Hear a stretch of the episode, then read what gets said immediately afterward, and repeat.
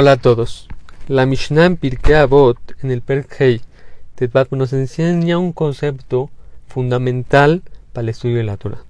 Dice la Mishnah así: Hay cuatro tipos de personas que cuando se estudian, están delante de un jajam, pueden aprender.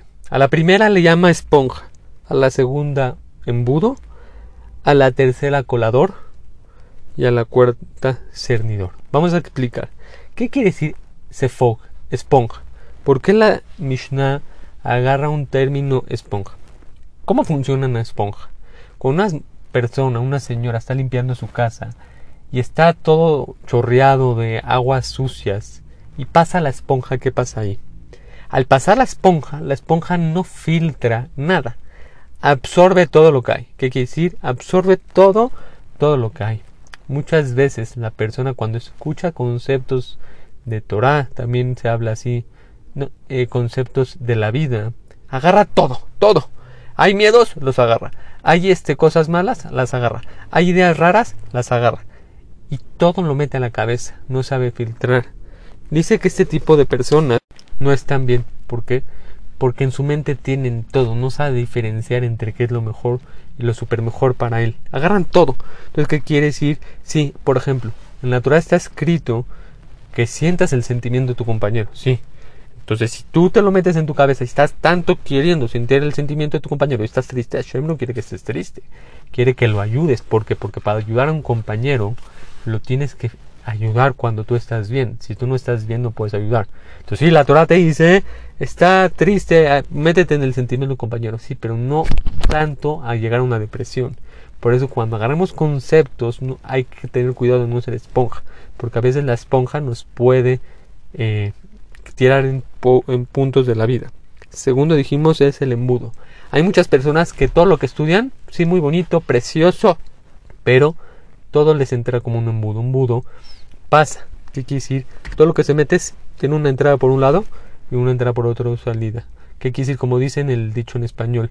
Entró por un oído y le salió por el otro. Sí, la gente está estudiando, estudiando y escucha cosas, valores, cosas buenas en un habitajón. Sí, escucha el, concepto muy bonito, lo mete por un lado y lo saca por el otro lado. ¿Qué quiere decir? No lo internaliza, no lo mete. Esta persona son ciertos tipos de personas sí estudian, pero ¿Por qué no cambian?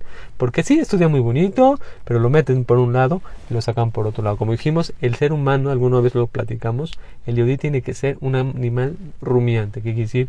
Así como los animales cuando comen, rumían la comida, la meten y la sacan, la meten y la sacan.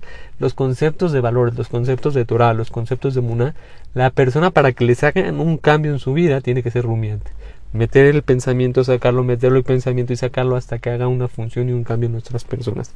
El tercer punto es un colador de vino. ¿Cómo es un colador de vino? Cuando la persona echa el vino con el asiento, a veces el asiento, el asiento, el vino, la borra del vino se queda hasta arriba y se queda en el asiento. ¿Qué quiere decir? Hay personas al contrario. Todos los conceptos se los quedan, pero se agarran el lado malo del concepto. Hay que decir, agarran los miedos, agarran las cosas difíciles, agarran todo lo que, eh, por ejemplo, una persona se escuchó Gainam, ah, la Torah habla del Gainam, la Torah habla de puras cosas feas, así. No, no te quedes, tienes que saber cómo filtrar. La persona a veces se queda con las malas cosas, las malas enseñanzas, como en una clase de una clase preciosa, hermosa, te inspiraste, pero te quedas con el macet trágico. ¿Por qué? ¿Por qué quedarte con el macet trágico? Aun cuando uno escucha clases, clases de Torah, cosas bonitas de Torah, tiene que saber filtrar, que no le afecten en su persona. No te quedes con los puntos negros, no te quedes con las cosas trágicas. Como desgraciadamente muchas personas en el mundo creen que nada más ir al CNIS es ir a visitar a, los deudos y ir a, pésames y, y estar nada más en el knis, en el recordatorio del difunto. Eso no es la Torah, o sea, sí es parte de la Torah, pero se quedan con nada más imágenes que eso es toda la Torah. Por eso nunca les va a gustar, porque porque filtran lo fuerte de la Torah, lo, lo, lo, que hace, uy, como, como estar yendo el knis. El knis es señal de luto. No, así no es el knis. Ve cuando es Simchat Torah, cuando hay alegrías, cuando hay niños, cuando hay bebés, cuando hay Britz Milot, hay más cosas, pero la gente son este tipo de, coladores. Cola nada más lo que es fuerte, lo que no pueden disfrutar. Y el último, que es el más principal, es el cernidor.